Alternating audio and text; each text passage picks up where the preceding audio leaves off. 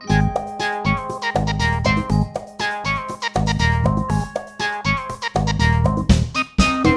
欢迎大家收听聊聊教育吧，我是主持人台湾吧执行长肖雨辰。大家好，我是一心老师。终于啊、哦，来到我们科科有意思的第二集，很难产。第一集跟第二集怎么落差这么久一段时间啊？我还以为跟那个中中教官聊完之后，哎，可能下礼拜 就会有第二集了。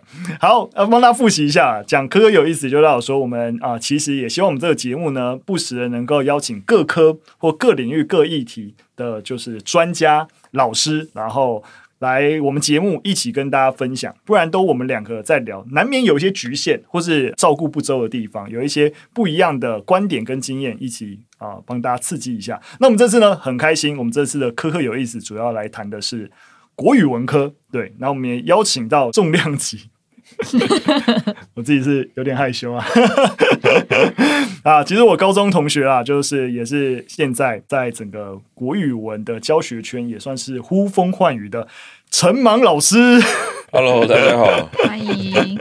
我觉得就是那个陈莽最有名那个地表最强国文课没有之一，应该是所有现场的国文老师都是人应该都会，应该都会，应该都会 follow 吧？对。哦，我们从那个书籍的销量上好像 好像没有感受到这件事。好，我们快速的帮大家介绍一下陈莽啊，就是我跟他是高中就认识了，所以你知道用在节目上来介绍也是有点尴尬，有点尴尬。对对对，那他比较。早期呢，有经营一个 FB 的粉丝团，叫做“地表最强国文课”，没有之一。对，我一直对于我们中文很常用之一也非常非常感冒。那这不重点，好，重点是他现在也创业。好，我们现在都是创业家。那他创办了雨点堂。对，那我觉得今天也很开心，跟就是陈莽，我们当做是同学聊天啊。但我们多了懿心老师来帮助我们两个不会。岔题飞太远，乱讲话。对，两个臭男生很容易讲出一些不该入进 podcast 的东西。我想问，那个为什么要叫陈莽？那个“莽”字有什么特别的意义吗？因为我是是细草，所以四个草嘛。哎，我两个草，我平常都叫他本名啦，所以其实“莽”这个字我，我我不会，我也不太熟悉啦。最最早是取一个，以前在做补教。然后需要一些花名，就是就是他他们为什么会有这个习惯？是因为早期他们为了避税，嗯、但我有缴税，就是因为这个习惯我留下来。然后那个时候我就觉得说，好像也取一个单名好了，那就好，记。对，就想说叫陈莽，但是原本那个莽设定是那个王莽的莽，嗯、那就觉得说他就是像王莽，毕竟王莽在历史上是一个有争议的人物。对所以就找了一个中文系比较会知道的，这个是草莽的莽的古字，其实同一个字，对，哦，对啊，然后后来也因为这个字造成很多困扰，所以，对啊，例如？就是同学不会念啊，然后去学校不会念啊，所以有一个很尴尬的局面，就是说，比如说有一些长官会来主持你的演讲，他说哦，这位我们请到这个知名作家，这个呃。老师，请问这个名字，我就觉得你、欸，他最起码还会问呢、欸。我真的有遇过不会不会念，硬要念，就是不知名作家。对，啊，你就明讲嘛。你刚才做功课，我长官应该要先预先做功课。像我去，我跟你讲，这就是秘书的问题。点名我都新生，我都会先把每一个都查好。对啊，要这样才，不然太尴尬了。真的，是啊，是啊，真的不应该这样。反正。反正就是，但也也就到现在，其实这个名字有好处啦。嗯，就是说，毕竟识别度比较高嘛，啊啊、那至少网络上搜寻的时候不会找到别人。嗯，然后再来就是，我增加了一些人的识字率。哎，这不错，哎，多一个人认识我就多一个人认识这个字。啊，我要问，就是那个雨点堂，就是我也想了解一下，就是里面的一些内容，因为刚刚好像都还没介绍到雨点堂。哦，对啊，我就说我自己介绍起来很尴尬，所以才你来问会比较好。好，雨点堂 有什么授课的内容？港胸和不吸干，就是 对啊。我们现在工商服务一下，工商服务时间，雨点堂。好，我先讲一个早期的版本啦。其实“雨点”这个词就是《论语》里面的那个“无语点也”嘛。嗯。那“无语点也”它其实就反正那一集的《论语》在演什么，就是呃，孔子有一次跟学生在聊天，聊他们以后的这个志向。那其中有一个学生叫曾点嘛，也就是说，其他同学都答完了，这个曾点还在旁边弹琴啊，都没有加入这个战局。那老师呢，可能也知道说曾点有特别的答案，就问他说：“那曾点你觉得怎么样？”就曾点就给了一个很另类的答案，因为其他学生讲的都是说什么要怎么治理国家，然后我可以做什么样子的一个职位。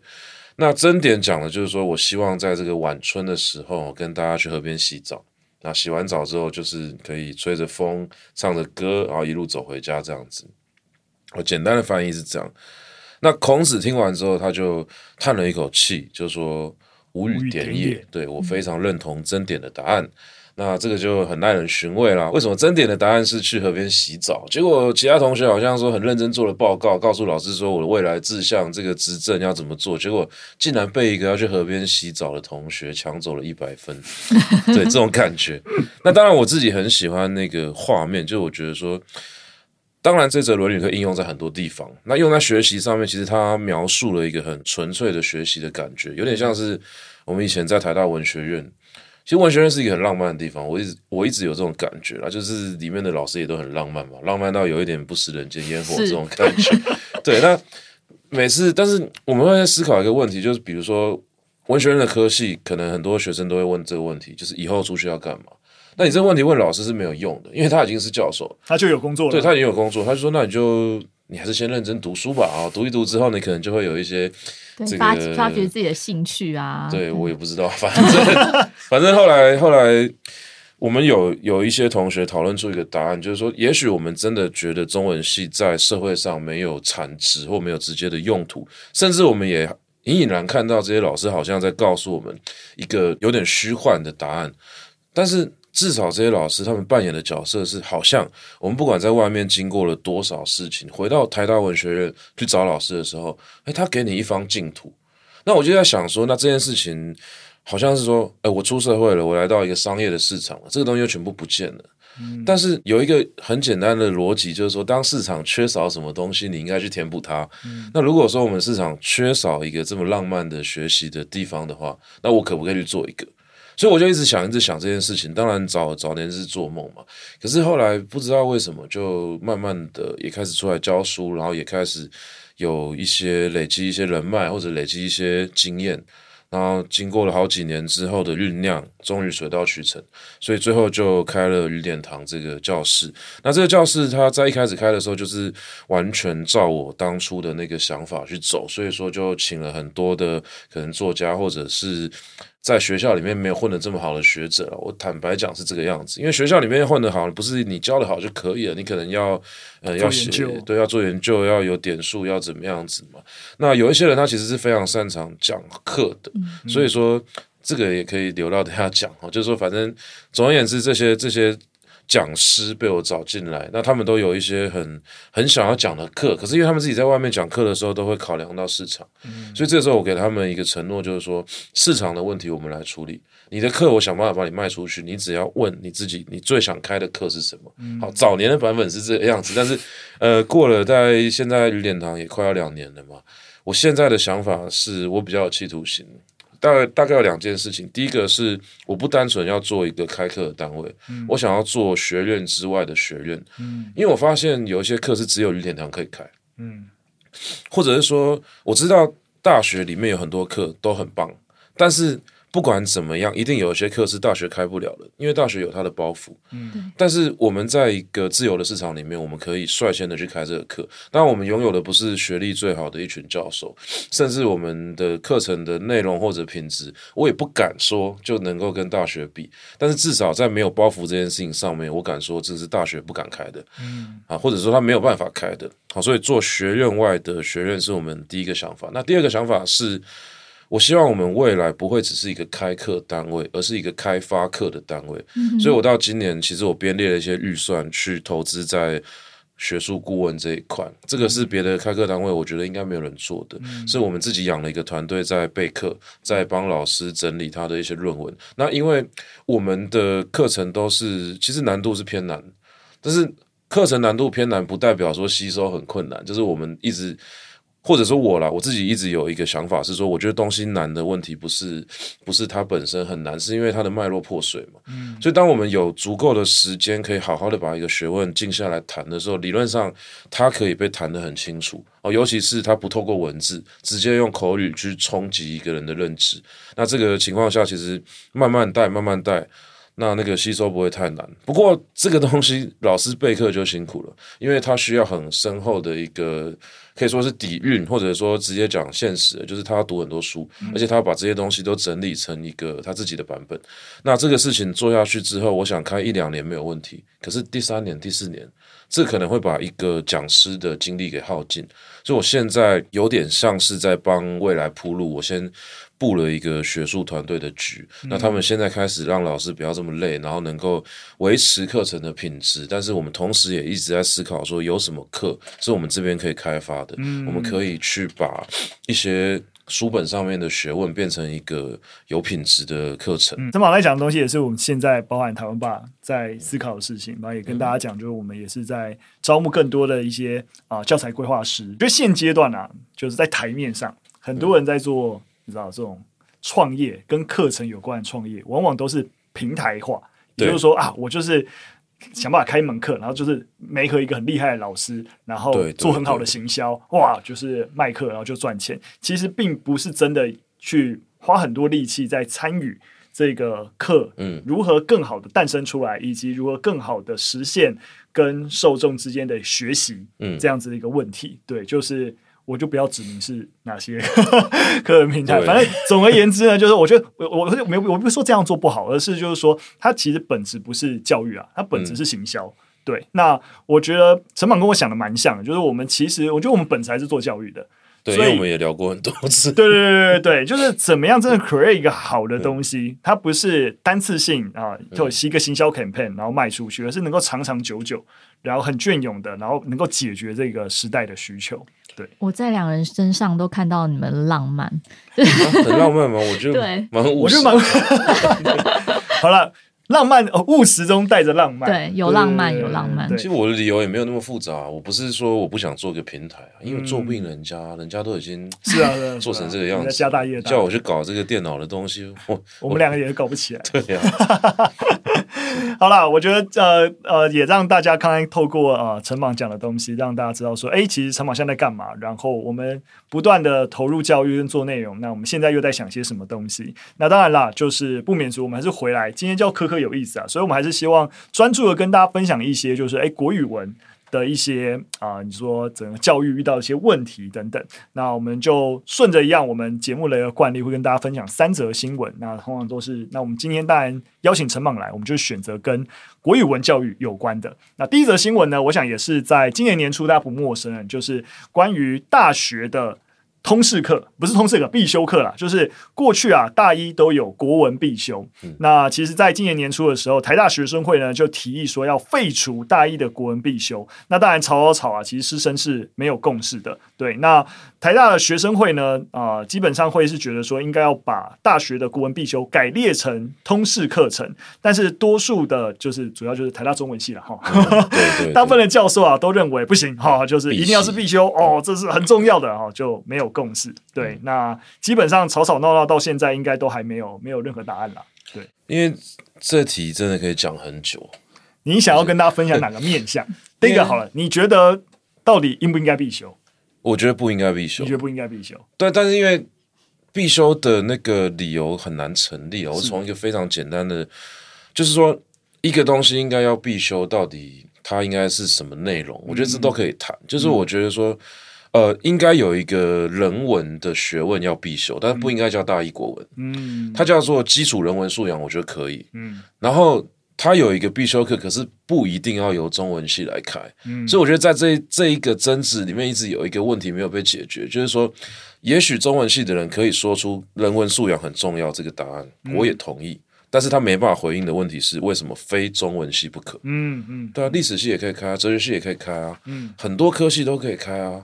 甚至是我觉得人文素养应该是所有的学院的责任啊。嗯，我是一个工学院的人，难道我就不能有人文素养吗？可是我的人文素养的思考方式，它就有不会是由中文系的人来教我吗？对啊。那这个会牵扯到另外一个问题，就是说。我们直接把问题拉到说，理想的人文素养课应该长什么样子？嗯、那这个是我观察到现在学院里面可能做不到的一个点，嗯、因为现在的学术走向分工化，对，所有的教授他要去把他的等级冲高的时候，你不可能做大题目，一定做小题目。嗯、而且我们也建议学生这样写，嗯、我们也希望所有的论文都处理小的题目，因为其实这样子对我们来说是。不只是最方便的，而且我觉得这样子论文是最好看的。嗯、就说所有的问题你不要搞这么大，嗯、那你能够把问题处理得很干净，那这个东西我觉得论文就很有价值。嗯，是当学术走向这个方向的时候，其实我们很难让一个人他同时是一个学术等级很高的人，又是一个好的讲师。嗯、因为一个好的讲师他必须要有。我们借一个词啊，叫博雅精神，博雅教育。嗯、那所谓博雅，其实某种程度上有点通才，有点杂学。那他要不能够只是待在学院里面，他也要搞得清楚外面的世界在发生什么事情。嗯，哦，这个甚至是有一点太太古典的想象了。但是。我们现在当然看到学学院里面有非常多的学者，我相信他们有所谓的温文儒雅的，或者是说很很不错的、很温润的这种气质。可是你说他是不是一个适合教博雅教育的人？我觉得这个东西就很看运气，因为体制并不直接培养这种人。没错，没错。对，我记得我们以前那个历史系嘛，我们历史系出身的，就有历史有一个老师助理教授，他就很会教，教得很好。但是真的因为太投入在教学上面，然后所以研究点数不过，差点要被学校解聘。就是哦，真的真的是一个没有办法让一个其实，而且他也是属于博雅型的，会补充非常非常多的东西，然后用一个很大的一个架构带我们去认识这整个历史跟议题，但没办法活在这个大学的教室框架下，就很吊诡啊。嗯、就是我觉得。如果超级理想的制度，应该是讲师一条路，学者一条路啊。嗯，你学者就专心做研究嘛。那我们是讲师。我可以承认，我就是一个三流学者。嗯，我是三流学者，但是我可不可以当一流的讲师？嗯、那你学者就是一个三流讲师，嗯、除非有中间，当然有一些人，他两项都很强。嗯、这个我们的体制本来就不排斥这种天才，可是总是要让大部分的人可以选择一条适合他的路。嗯，但是我听说师大好像要做这件事。我听说有，我现在有听说一些大学的改革要开始让讲师变成一个专专门的。对啊，因为其实国外很多也都是对我对国外有早就这样做了，嗯、我我其实蛮期待的。对，因为我自己大一国文是选到我自己。不想上的，因为他我那时候看到是那个大一必修嘛，然后那种热门的课就超多人去选，嗯、对，然后因为你知道小大一选到都会比较后面，所以我那时候 选到了一个神话课，然后我对神话是完全没有概念，然后老师可能很常上课的时候哭，就是说，比如说他狗狗死掉了，那他就很浪漫就哭，就是其实我那时候上大一国文，而且他又是必修课的时候，其实我就很疑惑。就为什么我要来上这个必修？我觉得他没有 提升我自己，比如说这种语文的素养。对，那我觉得我自己的想法也会跟学生会的主张比较像，就是其实我们到大学了，其实应该让学生弹性的按照自己的兴趣选课，而不是就是压着我们应该要选什么，这是你一定要必要的能力这样。其实另外那个学生会还提了另外一个点啊，我觉得也是蛮值得讨论，嗯、就是那个语言的单一性问题。就是说，哎、哦，国文课，但其实我们算是好某种程度是华语文为主，对对。对但为什么在台湾，当我们开始强调所谓的就是国家多元语言，嗯、那为什么我们的必修课是专门在华语这件事？对，而且有人相信透过古典的文言文可以训练华语文能力。我是没办法了，神话真的是。你自己怎么看？呃，不同语言的学习跟华语，我觉得这就是大一国文它设定尴尬的地方，因为没有把它设定好，它到底是素养课还是语文课？嗯。或者语文素养课也可以啊，但是提出多元语言这件事情，我会觉得它是另外一个层次的问题。因为我也是这样觉得。你要把语言课放进来可以嘛？你你说多元的语言可以嘛？但它也不能够竞争必修啊。嗯，就是必修你也不会说，那我们全部人都一定要学两种什么台湾方言啊之类的啊。嗯，所以说我觉得这个问题倒不干涉我们前面在谈的这件事情。对语言的多元性，我觉得不是问题，真正的问题应该是说。为什么我们期待语文能力是中文系去做训练呢？嗯、我们我们其实中文系修的课没有任何一门课在教我们怎么训练一个人的语文能力啊。嗯，我们的课都在训练我们训诂学。诶，对啊，你会训诂学？请请问你是一个口才好的人吗？嗯、所以问题是，我们以前的课的养成其实并不直接培养我们教学的能力，不培养我们训练一个人的语文能力的能力，它顶多就是训练了我们的语文能力而已。嗯对，而且那个训练还没有很精准，嗯，所以我觉得这是一个问题，是中文系负担了太多责任，请中文系放过自己。没错，其实我我自己觉得啊、呃，包含大概一心可以补充，就是我我自己当然会觉得，进入大一的时候，那对于大学所需要的，因为开始有很多要写报告啊、写论文，我觉得掌握写作能力是有其必要的。就是啊，我们的文字的书写能力，你的逻辑推演能力是有必要的。那如果国文课像刚才讲的，如果我们转型成，例如说它它是一种比较通识型的博雅教育，或是针对写作啊技技巧型的一个就是专业能力，我觉得可能都会也是一个方向啦。就是如果我们判断它必修是一个，因为你在大学多数课程都要写作能力，那所以我们就开一个写作课。我觉得大学这个问题有点就是把它。回推到高中啦，因为之前高中在吵那个文言文跟白话文的这个争论，其实很多人其实在意的是那个呃国文课或所谓的不确定要不要换语文课，就是他能不能够提供学生写作沟通的能力。对，那不论是比如说批判性写作啊、评论，然后论译文、学术写作等等，总之你要就是读懂别人的文章，然后阐述自己观点这个能力，其实对未来的应用性是比较高的。对，但。就像刚刚两位提的，如果我今天看了这么多的文言，我有没有办法提升自己在这方面的能力？对，然后在高中期，我觉得困境变成是，如果我们今天要教写作，我觉得好像没有一个呃师资培育，或是教老师怎么教写作。对，目前是没有共识的。然后再加上现在国文之外有个国写，可能就是国写，不管是会考或是学测都有在考。然后大家开始意识到，因为要考试嘛。所以我我就要开始培养自己，呃，不管是自己家小孩啊，或是学生写作能力。但是其实对于现场老师来讲，改作文，嗯，一般可能三十四十个 loading 其实是非常非常重的，嗯，对。所以我觉得这个让国文老师的工作又大增，因为又又推给国文老师嘛，对。然后所以我觉得这也是一个整个教学现场问题的核心。陈芳，你怎么看写作教育？这个我们参考一些国外的做法，其实国外我觉得有个观念蛮值得学习的。他说，写作教育不应该是国文科的一个责任嘛，应该是每一个科目都有他自己需要写作的地方。所以，像我自己现在在带高中生，我自己开的班，因为没有人管我了嘛，我班上只做一件事情，就是读论文。我读每一个科系的论文，反正这个小孩子他以后可能会上，你不知道上什么样的科系。那每一个科系他们熟悉的语言系统都不一样。嗯、那我们应该要相信一件事情，就是说，如果我们现在要认为语言教育是重要的，那我们就要相信语文或者语言能够处理大部分领域的学问。嗯那这个是也也是目前一零八课纲之后哦，这个像大考中心啊，或者说其他的这个中央的人在讲的阅读素养。对，因为他们讲一直讲阅读素养，然后就一直有老师说啊，我我要阅读素养，我现在国文课变得很难教，我我要读的东西变成要读科普文章，我突然要读读懂霍金，我突然要读懂生物学之类的。嗯、但是我想要问的问题就是说，为什么读不懂？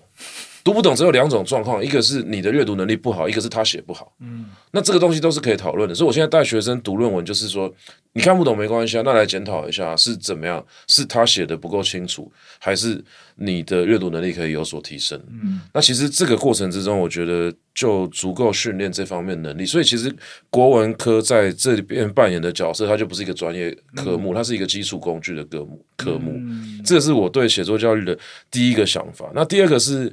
我觉得现在大家没有意识到这个能力是一个训练的过程，是他们对于教育的想象过于浪漫。嗯，但我比较务实，因为我以前是当健身教练的。我觉得所有的东西是要训练来的，对，就是讲科学方法嘛。那我们今天又不是说要培养一些文学家，我当然知道文学作品很好，我也会被感动。可是这个东西不会是全部的人都需要的能力。嗯，也就是说。我今天有有一个状况是，好，它是义务教育，我强迫所有的人都来，然后国文课又占了一个必修最多学分的一个位置，你应该要教的就是大家都用得到的东西。嗯，那这个东西是什么呢？它就是一个我们一直讲的阅读写作，它是一个素养嘛。嗯，那这个素养它要怎么样养成？它应该是有一个训练的进程的，所以他讲训练的方法。嗯、那我这边随便举个例子，我在当教练的时候带人家做运动，有一件事情一定避免，就是当他在做这个动作的时候，他身上会痛。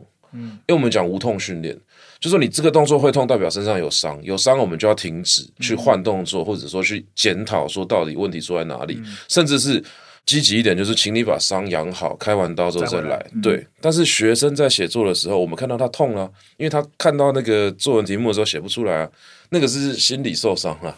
因为他从小到大，他在一个被否定的过程之中，他就是说不要写流水账，字数不足，然后偏题错字，然后种种的，然后你要背什么，不要写什么，在这个过程中，他一连串的否定，他早就已经在写作这一块受伤了，而且伤得不轻，所以导致说，你今天问学生说你们会不会写作，他们都不会写。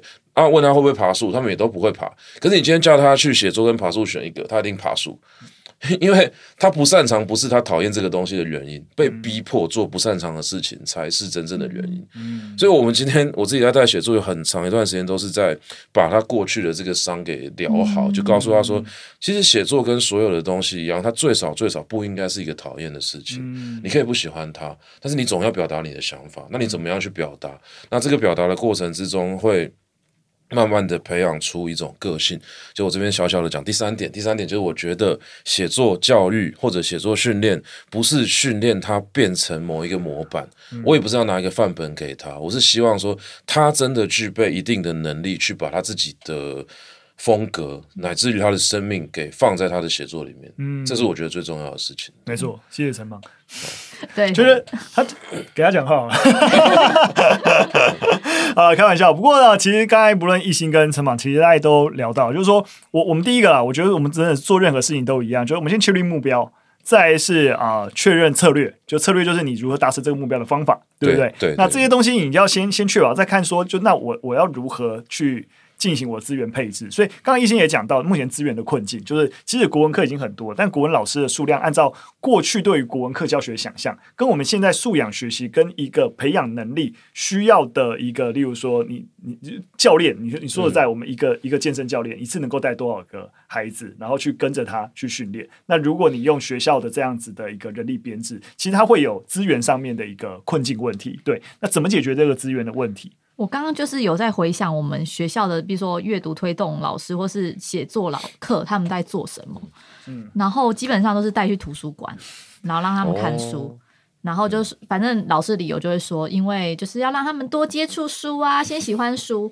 对，但我自己本人看来会觉得好废哦，就是 你在浪费大家时间，没有，就我个人观点啦。所以我刚刚有提，就是我觉得陈芒刚刚有提到一点，就是任何事情其实都是要训练的。对，就是你今天不是因为。你是国文老师，你就理所当然要教写作，或是你要教大家怎么阅读。嗯、我觉得这种东西其实有点就是资源分配不足，只能推给国文老师。没错，所以其实呃，我觉得我刚才问问题的解方，其实陈宝刚才也是直接给一个答案了，就是它就不是一个国文老师的事情而已。对啊，对啊，是所有科目都要负责的事情。而且我以前在呃教学现场的时候，我第一年开始就让学生做一件事情，就是摘要写作。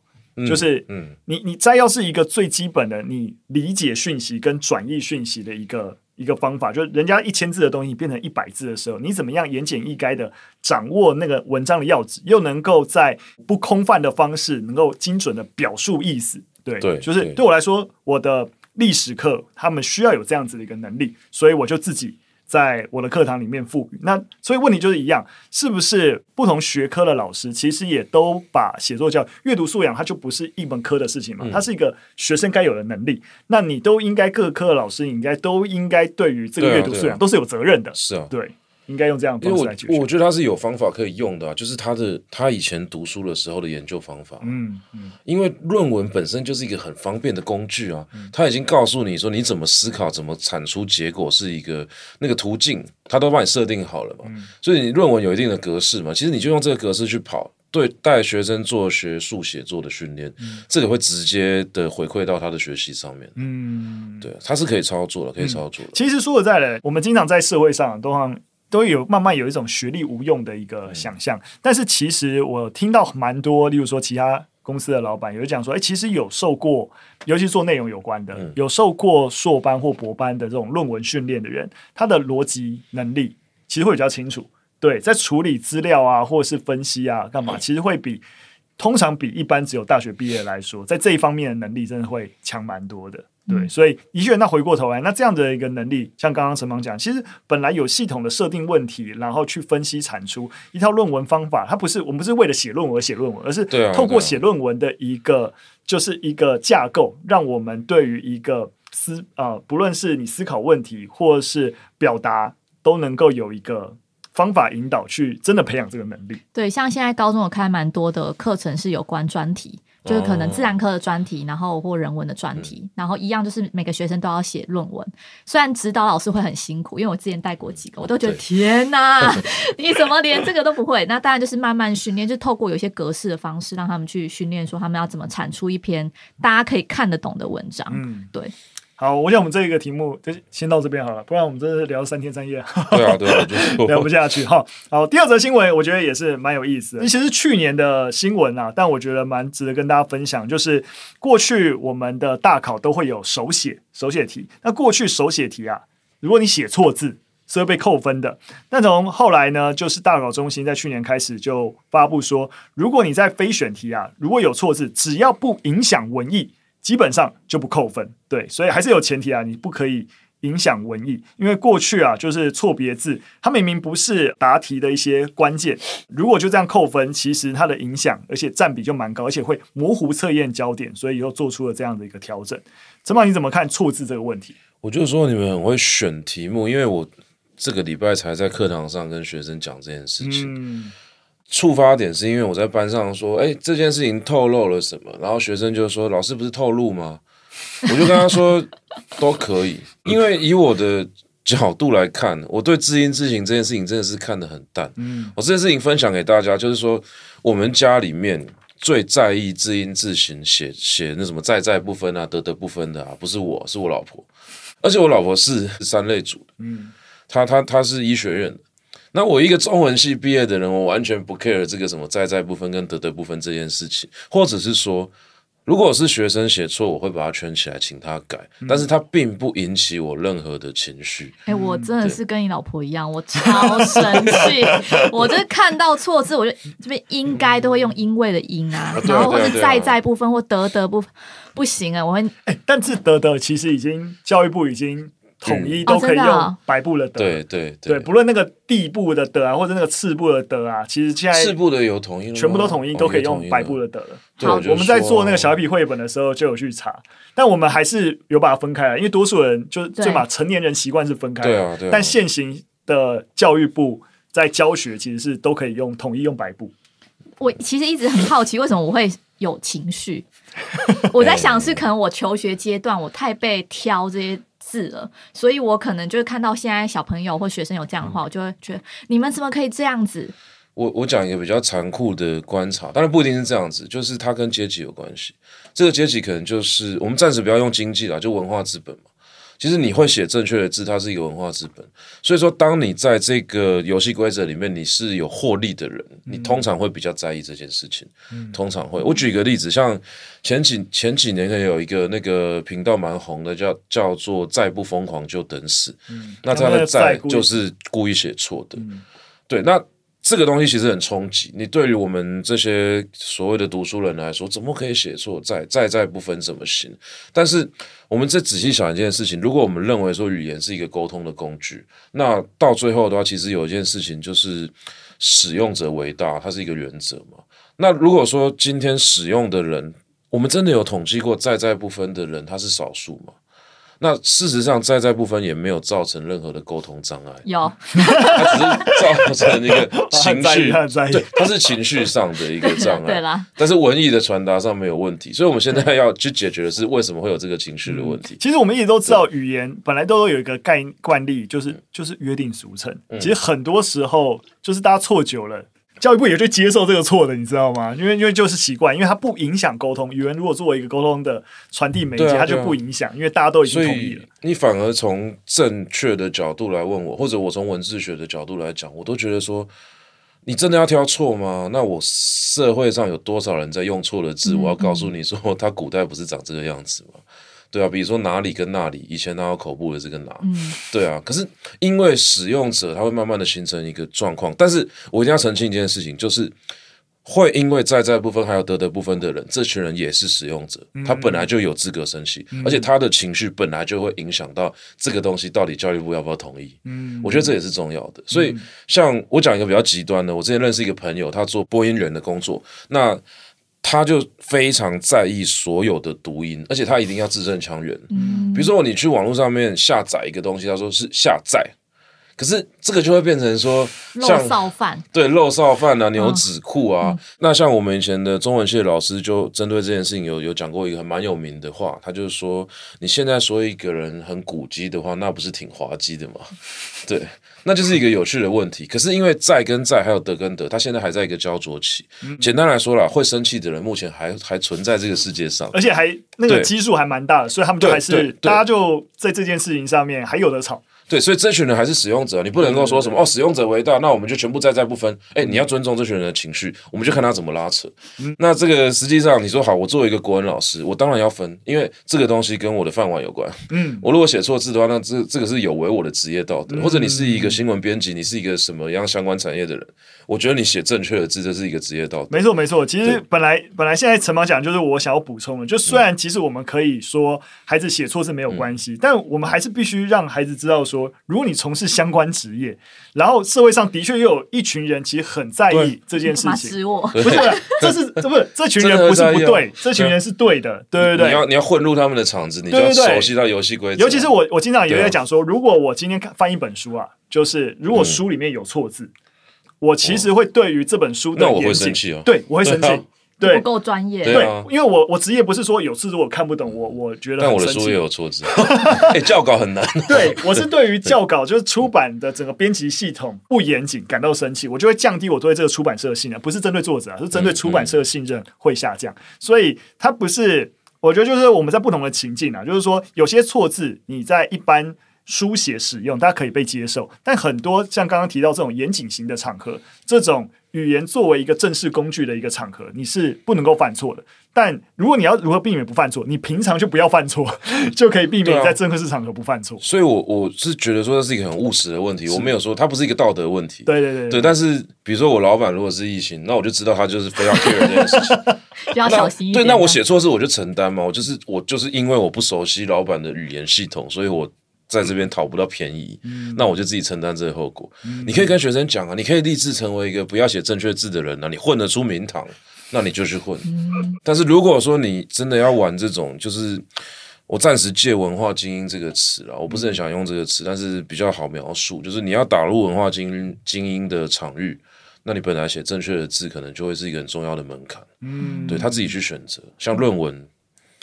哎，论文就好。那我这边要延伸问，就是像是简体字会不会算是错字？欸、然后再来就是一些中国用语，嗯，比如说视频，对，很如果他们对他们在写作文的时候用这些字，你怎么看待这些字词？那这两题刚好我之前哎、欸，其实你们今天问的啊，都是我本来要写文章，但是后来放弃。你今天讲完之后就讲完，逐字稿就整理整理就差不多了。好，哎、欸，没有中国用语那篇我写过，我写过，但我忘记投在哪里，忘记。那个先讲简体字这件事情，好简体字我也是一样，作为一个中文系的人。简体字呢，我是觉得 OK。应该说，学生写简体字，你要去看他是在什么样的情况下写。像我们自己其实也会写简体字，抄笔记的时候。对，抄笔记的时候，那有一些简体字，你可以说它是有道理，有可是有时候它是没有道理。我随便举个例子，比如说“国家”的“国”的简体字，你觉得我们的比较有道理，还是简体字比较有道理？那是一个有趣的问题，因为我们可能是借中间那个音，但是搞不好他是在讲说国中有一个王。那到底哪一个东西是比较有道理？所以其实那个道理，你可以应该说有人讲不完的。那历代其实都有简字的运动嘛，都有简字的一个状况。嗯、那本来人在书写的时候选择笔画比较简单的字，它是一个很合理的选择。所以我觉得搭配用那个中国用语这件事情，我觉得它真正的问题不是在文字书写的问题，而是在一个焦虑感、安顿的问题。所以其实学生写简体字跟学生用中国用语，很多人都会认为是文化统战。但我的看法是，就算它是文化统战，那真正的问题也不是我看了什么视频，真正的问题是为什么我们对于中国这个国家这么的焦虑？也就是说，今天学生好，比如说我们讲话的时候，我们唠英文，有人很焦虑吗？没有人焦虑啊！诶，英文这个距离我们语言系统这么远的东西，我都不焦虑了。我唠几句台语，唠几句客家话，甚至是讲个日文好了。像台湾很多人都在使用日文嘛，诶，都没有人在意说，诶，我们一直用日语会不会有一天被日本给吃掉？像是宅急便，其实也是日语来，但我们用的很习惯。对啊，就是这些外来语，我们本来就都在生活中都是很习惯的。可为什么对于中国用语这么在意？其实它背后的问题不是语言的使用问题，它背后的问题是我们对这一个文化体非常焦虑的问题。所以，我们真正要做的事情是把台湾的意识给建立起来，把台湾的认同感给建立起来。就是抵抗力够强了，我们就不怕任何一个文化来侵吞我们的文化。所以我觉得这个东西就讲个比较远的啦，至少你台湾史的教育要做好嘛，你台湾的种种的论述，我们很努力啊，你的对啊，然后文言文比例要下降嘛，就是 就是种种你你要让一个人的文化认同感提升，你要让他能够站在一个台湾人的角度去思考文化问题，那就算我看视频，那会怎么样嘛？不会怎么样。对，嗯，没错，我的看法是这样。你有什么相反意见吗？蛮蛮认同的，台湾史或历史部分我们，那我不知道。那现在如果说考试出现这个词，是会被算错，会会被扣分吗？我自己如果学生写简体字，我是会圈起来算错。哦，如果简体字你会算错，就提醒他一下。对，就提醒啦，就是会跟他讲说，嗯、抄笔记可以，但是在考试的时候，等一下还是会像刚才讲的一样，就是。交流沟通跟正式场合，对，我们还是会把它分开。好，蛮好的。没有我说这个问题，就跟刚刚那个错字问题是一样的道理啊。嗯、你就知道这个人就讨厌简体字，你就不要写。那你知道这个场合就是不接受这个，因为我们现在还是会认为说繁体字是比较正式的语言啊。嗯、但是其实大家都知道说，在非正式的地方，本来方便书写就是一个很重要的事情嘛。嗯、甚至你可以有自己版本的简体字啊。嗯，对啊，我看得懂就好了。哦，岔题去举一个例子，就是我们公司对面有一个邻居老贝贝，他有一天拿着他手写的一个文章给我，当然他错字连篇，因为他说他没读过书，里面就有很多是简体字啊。其实他他直接反映一个问题，就是说，针对一个没有受过正规教育的人，简体字对他来说比较方便更容易，所以我说他某种程度上也可以是一个阶级问题，对。好，我前阵子看那个黄子佼 po 文，当然我就是偶然滑到看到，他就在谈，就是说，哎、欸，其实研究表明，就是那个你那个字词的语顺啊，颠倒错误啊，其实，在我们整个阅读看过去，其实不影响你理解这段话的文意的。我觉得蛮有意思。我觉得那那句话，如果把它讲得更严谨一点的话，是在有限度的错位，嗯，有限度的情况下的错位，是你还可以就是在它是脑补吗？应该说。这个有点像是我们小时候去学速读，哦、那你学速读的时候，其实它有一个状况是说，它它训练是一次打一张字卡出来，那张字卡一开始你都只能一次看四个字，嗯、一次看八个字，就是慢慢的往上叠加。嗯、那后来当然目标可能一目十行之类的，嗯、所以那就代表说。呃，这些字呢，它进入你的脑中的先后顺序有可能是同时的，嗯，就是一瞬间，比如说一个招牌过去的时候，全家啪，他没有说全部是第一个进来的，全家是一起进来的，嗯，那加全家加全你当然没差，对，那刚刚他那个黄子佼那个文章，他其实玩的游戏是这个，因为他的字字的量还不算太多，嗯，所以一瞬间打入你脑中，你可能哎一瞬间有点卡住，但是因为你一次吸收五个字六个字，它都是在有限的范围里面错位，哦，所以就不会出事。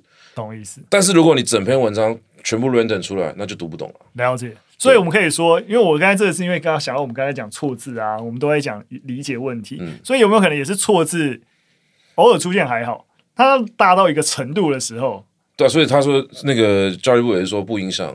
文艺的情况下，对对对，啊，所以如果影响文艺就不行。其实我们的最大原则就是不要让人家读不懂。懂懂。那以前追求说一定要写正确的字，他们的论述也是这个，就是说你写错，人家看不懂。懂。但是你问题就是啊，如果看得懂怎么办？应该应该。对啊，应该我看得懂啊。理解理解哦，有趣有趣。好，因为其实像我这样在感受到这件事情，都会。你知道吗？它最后都会变成一个那边界长什么样子的问题。像刚才讲的，嗯嗯嗯、如果诶有些人就看得懂，但就有些人看不懂，所以是评审老师说了算喽？还是我怎么样界定一个懂跟不懂的边界？不影响文艺的边界是什么？我想这个事情本来就会是一个问题啦，因为国文科的阅卷评审老师说了算。他最没有标准的情况，恐怕还不是在在错字上面。嗯、真正有很多东西，它是，比如说这篇文章的结构好不好？嗯、那这个文章的文笔通不通顺？那你说，我觉得错字反而还是比较有凭有据的，嗯，所以你还可以讨论说这个字有没有影响到文艺？理解，对对对，后面有更多更更需要评审老师。当然我，我我是觉得其实阅卷本身，我相信现在的阅卷的严谨程度是够的了，嗯，因为他他的那个过程其实蛮复杂的嘛，再加上他们其实阅卷的人当然水准都一定很高啊，再加上其实。以前大家可能会误以为说教授喜欢看这些华丽的文字，但比较少了。他们平常写的是论文，嗯，对，所以这些教授在改改东西的时候，你用一些什么名言佳句啊，这些华丽的东西，他其实真正给分不是因为你的文字很华丽，而是因为你的结构是完整的。嗯，这个大家可以上网去看历年的佳作样卷就知道。嗯，你说那些样卷，你的确你可以看到满分的，或者说 A 加的，它都有很华丽的字句，可是不是每一篇都有啊。有的东西就是很平实的文字啊，嗯、他们为什么都可以 A 加，就是因为结构是漂亮的嘛。嗯、然后他题目的要求有达到，嗯、但是有一些人可能放不掉过去的某一种神话，欸、真的是很多人放不掉。对，因为台湾有一些都市传说啊，就是有什么要用名言佳句才可以高分，还是怎么样？哎、学校老师很多时候会坚称这件事情，然后我我不是我不是说现在，我说以前啊，他们坚称这件事情，直到你用这一套去考试，发现分数不够高。他就说：“这个大考中心怎么这样改？这个怎么把我们学生分数全部都腰斩了？那那我想问的 问题就是说，那不是因为你以前改的有问题？为什么 为什么都是大考中心的问题？对啊。”理解。好，我们如果要再看这个所谓的作文评分问题，我们题目会差太远。我们真打住，如果有机会，下次再邀请陈猛来，我们再多聊聊相关的题目。我们直接进入最后一则新闻。我想最后一则新闻也是一个很大的问题。嗯，对。那这其实也是我想时不时啊，我觉得在社群上偶尔就会看到类似的讨论，就是关于国语文竞赛。是否需要问题？嗯、那这也是今年年初，当然当然就是你知道很多那种社论干嘛，就会大家大家就会讨论。那其实这一篇有点到一个点啊，就是呃，回到预算编列这件事情，对。就是这件事情要不要存在是一回事，但政府，例如说像在他们就提到，在疫情前一零八年度的决选书里面，这个比赛啊，教育部就编列了一千五百多万来去做。国语文竞赛，那里面的项目，大家大家以前呃成长背景也熟悉啊，像演说啊，好像现在现在有一个所谓情境式演说跟演说，嗯、我记得我们以前没有这个区别，朗读、作文、写字，还有我们刚才最讨厌的字音字形，嗯，也在一个那个国语文竞赛的项目当中。我觉得国语文竞赛会分成几块来看，像我高中的时候曾经被班上推举去参加过作文比赛。我有参加过朗读比赛，我有参加书法比赛。对，哎，书法比赛写字啊，里面有写字，对对对。所以，但那一年因为我睡过头，所以没有去写。然后听说那一年的那个题目是错过，所以我觉得我应该 哇，对啊，你很适合，我用生命在写作。那题外话了，我是觉得，呃，国语文竞赛这个打包太多了，因为有点难，一个就是说有点难一起谈。是，但是。我觉得至少我们发现一件事情，我想大家都有感觉，就是里面有一些东西已经不合时宜。嗯、比如说，老师、各位同学，大家好，我是这很恶心嘛。就是你你听到你现在如果谁谁这样谁这样演说的话，你会觉得他是来来干嘛的嘛？抑扬顿。但是有趣的地方是，他们已经建立了一套他们自己的标准了。嗯、所以说，退一万步讲啊，我觉得说这些竞赛，当然。可以慢慢去调整它内部的内容，但是因为我现在我的观点没有年轻的时候那么激进，嗯，如果是你你问二十岁的我，或者说二十五岁的我，我跟你说废掉，我跟你说这个东西根本就没有意义，把它废掉。嗯、但是以我现在的角度来看这件事情的话，我觉得知识体大，因为它存在太久，嗯、而且你说它真的完全没有价值吗？我相信里面比的能力在社会上直接应用的话，可能价值很低。但是这个比赛本身存在，它其实维系了某一些学校运作的稳定性。嗯，我觉得其实这个东西是要考虑进去的。这是我可能这几年想法转变比较大的地方。就是你问我极度理想的情况，很多东西都是废掉，嗯，课本废掉，课纲甚至也废掉，我觉得都可以。这问我极端值的话，我就是这样回答。但是你要我现在要不要做这件事情，我觉得不要，嗯，就动摇国本，嗯，这个是因为很多东西，比如说好备注释这件事情，好了，我觉得是废掉。但是我觉得它一点用都没有。可是它有一个功能，就是它维系了某一部分的校园体制的稳定性。嗯，那这个东这个东西你必须要考虑进去，所以不是说说废就废，你要怎么样慢慢的把它变不见。嗯、那国语文竞赛对我来说也是，学校办比赛本来就合理，但是这个比赛的内容可不可以慢慢的去把它调过来调过来？比如说至少演说比赛，我会觉得说它依然是重要的啊，可是你你要怎么样去描述这种呃校外的一个能力？像其实我现在有有一些学校会邀请我去做评审，嗯，但是他们。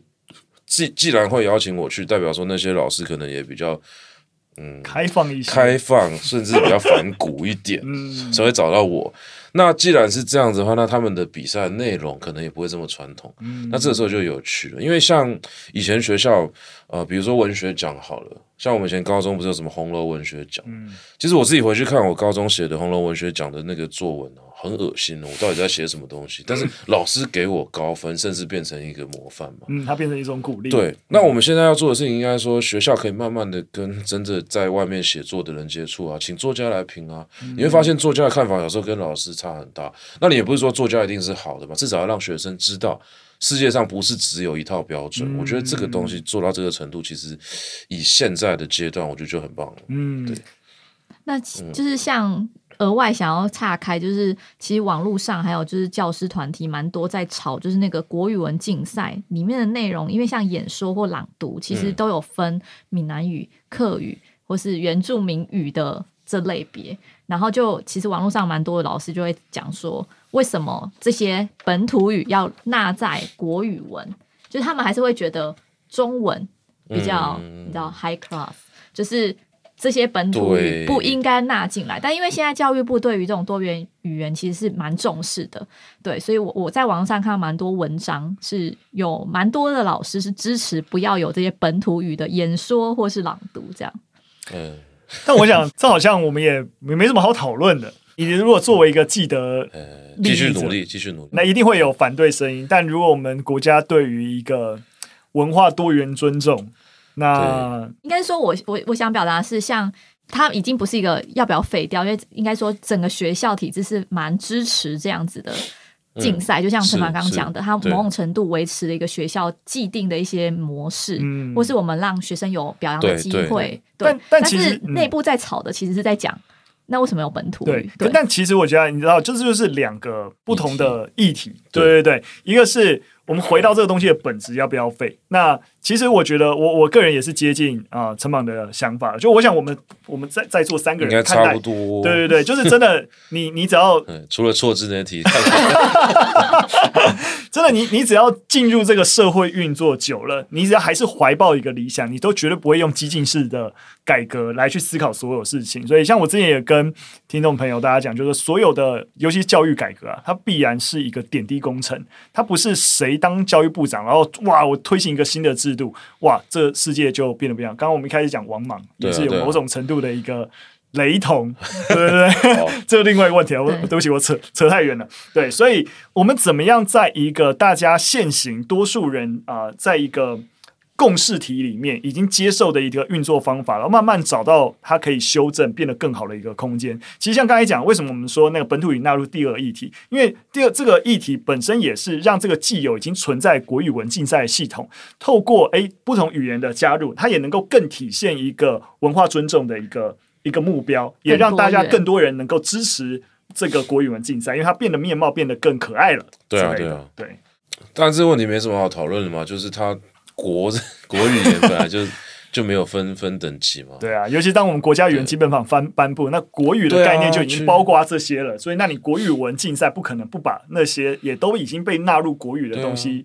他想要排挤掉可以啊，他可以证明成这个台湾腔北京官话语文竞赛，那我可以接受你排挤掉其他语言。其实，连华语现在的正式的国家语言的定名也是台湾华语。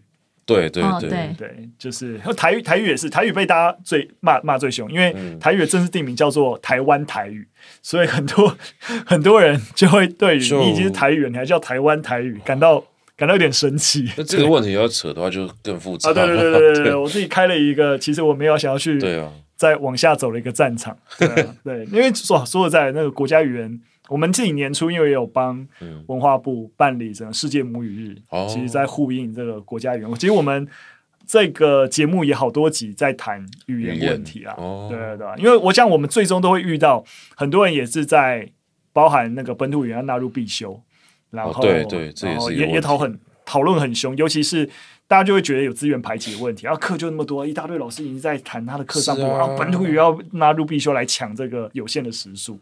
压力就很大，课太多了啦，课太多。对，没错，我们最后的结论也是，整体其实是课太多了，没错，我们根本不应该上那么多的课。好了，那最后啊，陈、呃、茻还有什么话想要对我们听众朋友说的吗？就是这是我最近在带高中生读论文发现的一件事情，嗯、因为这篇论文刚好讲到台湾的阶级跟教养之间的关系，嗯，所以其实我觉得我们在谈教育问题的时候，像像几年前曾经有人在网络上面骂过我们这些人。就说你们这些人都是什么精英分子啊，都教精英的学生啊，然后你们都不知道这个背注释啊，跟这种背诵的教育对这种呃没有资源的小孩子来说有多重要。那我那时候听的时候觉得说这个完全是谬论啊，因为你说哦这个东西让他有背就有分，可以让他在这种状况下比较有资源还是还是背得更好啊？对，对啊，因为有资源的小孩子还是背得更好嘛。这个你有没有去看数据啊？要不要调数据给你看啊？就是我那时候我都会觉得说要不要。来来大战一场，我们去杀出去。但是后来我发现，其实他的逻辑虽然有问题，但是他的焦虑是应该被重视的。嗯、因为没资源的小孩子在什么样的情况下都竞争不赢人家。那、嗯、即便我们现在教改已经推过来了，嗯、可是的确你也要重视到一个问题啊，你不能说过去这个问题就存在，那现在就没有这个问题。嗯、我们现在的确已经去要去思考的问题就是说。我们的教改其实某种程度上还是照顾主流精英阶级，嗯，其实它还是有这个问题存在。你说要学生需要有什么样的能力啊？所谓的素养嘛，素养。嗯、可是什么样的小孩子会比较容易有素养？还是资源最多的那群人？比如说我现在在带的小孩，他为什么他来上我的课？至少他住台北，或者说他爸妈本来就是有比较多的文化资本的那一群人，嗯、他才更有机会去选择这样的一个课。嗯、那这件事情，那其实应该要被。呃，我觉得被看到就好，他没有办法在这个时代被解决。嗯、我觉得这是大家都可以知道的事情。嗯，那我们作为一个民间单位，当然尽可能去 try，但是也不是说，呃，这个这个就是最后跟大家分享一个概念了。任何一个改革的人都不要对自己太严格，嗯，因为问题真的太大，我们这辈子绝对不可能解决。那我觉得就是。做好一点点就好了，就包含刚刚在讲说，哎，学校其实学校现在为什么这么焦虑？因为你一次把一个这么完美的版本给他看，他就说不行啊，老师就这些人啊，然后时数就这些啊，学生的程度就是这个样子啊，我做不到。嗯，可是原本只有二十分，你做到五十分。我没有任何的理由以不及格来否定你。嗯，我觉得重点是你进步了多少。那台湾的教育从以前到现在，很常有一个现象，就是我们比较在意他错的那几题。嗯，但是我比较在意的是你到底进步了多少，你做了多少。嗯，所以你说学校没有办法马上做到位。对，我，我每次都提供一个很好的版本的语文教育。哦，语文应该这样带，然后那个素养应该这样训练。可是学校能够做到百分之多少？好像以前有一些老师来问我说：“哎，你说的这方法很好，但我做不到。”我说：“做不到就做不到啊。”那说不是全班都做得到，那就一个算一个啊。本来一辈子邂逅这几个学生，也不就那几年嘛？你怎么可能成为他一辈子的贵人？嗯，对啊。我觉得你只要在那三年里面做一个好的陪伴者，去让。就是尽力而为啦。那你你有尽力，你就问心无愧嘛。反正老师的薪水也就这么多嘛。就是我们没有必要做这么多的事情去累死自己，因为他真的不是一个长久之计。没错，没错。对，所有改革者要有这个共识。然后如果说改革路上有任何人想要放弃的话，我举双手赞成，因为 真的太累，没有必要扛所有的责任。好，没错没错。所以如果真的想放弃啊，我觉得有时候取暖是重要的啦。就是你有看到别人在做什么，但真的我也同意，如果你真的真的放弃，也也不会有人会责怪你。放弃你就去赚钱了。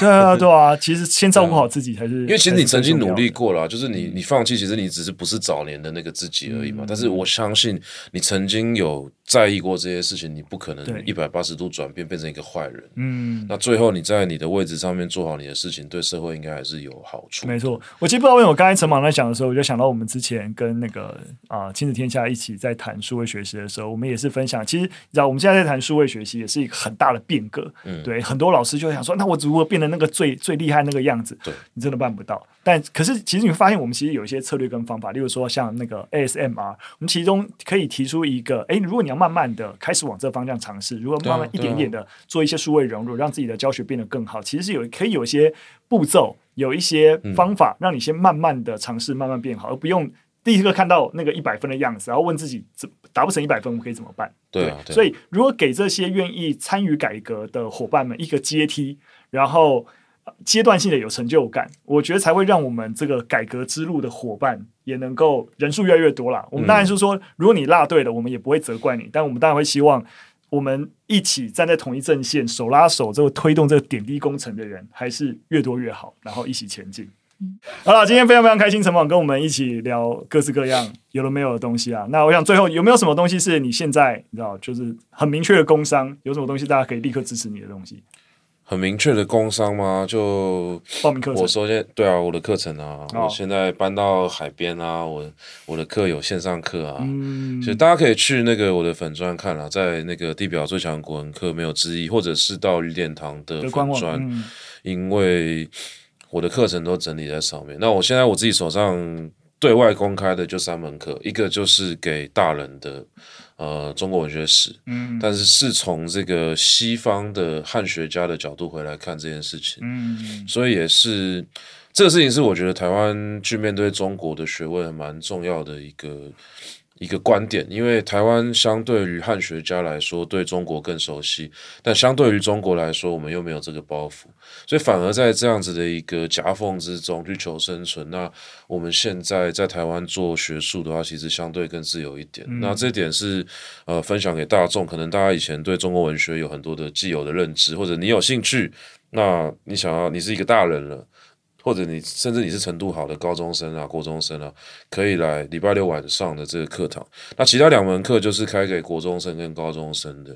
给国中生的是刚刚那个课的青少年版。嗯，我做了一个没有学术语言的版本，然后他在礼拜二的线上，礼拜二晚上的线上，而且只有两个小时。嗯，那这个如果你觉得很累的话，还可以把镜头关掉，在家里面躺着收听，因为我们的那个录音品质有稍微调得好一点，但没有到很好。就是让至少大家在收看的时候比较舒服，因为我想我想说，不要所有的课都搞这么严肃。嗯，那最后一个课就是高中生，我刚刚说我在带高中生写论文，嗯，所以说如果在听的人真的有高中生，因为我们这个课是。我觉得我比较怪，就是本来应该课是卖的越多越好，但是我反而在这个课上面稍微挡一下学生，因为我希望是高中生本人自己想要来上，所以要先去填一个问卷，那填完之后，我们才会把报名的链接寄过去。嗯，对。那虽然因为这样子，所以人数没有很多。但就是让我在创业之余有一点小任性，这样、嗯、我觉得还不错。是需要了，是需要。其实我也是在跟陈芒聊，毕竟我们现在在做的事情相对来说越来越接近。那有没有一些我们在更好的一些合作的一些？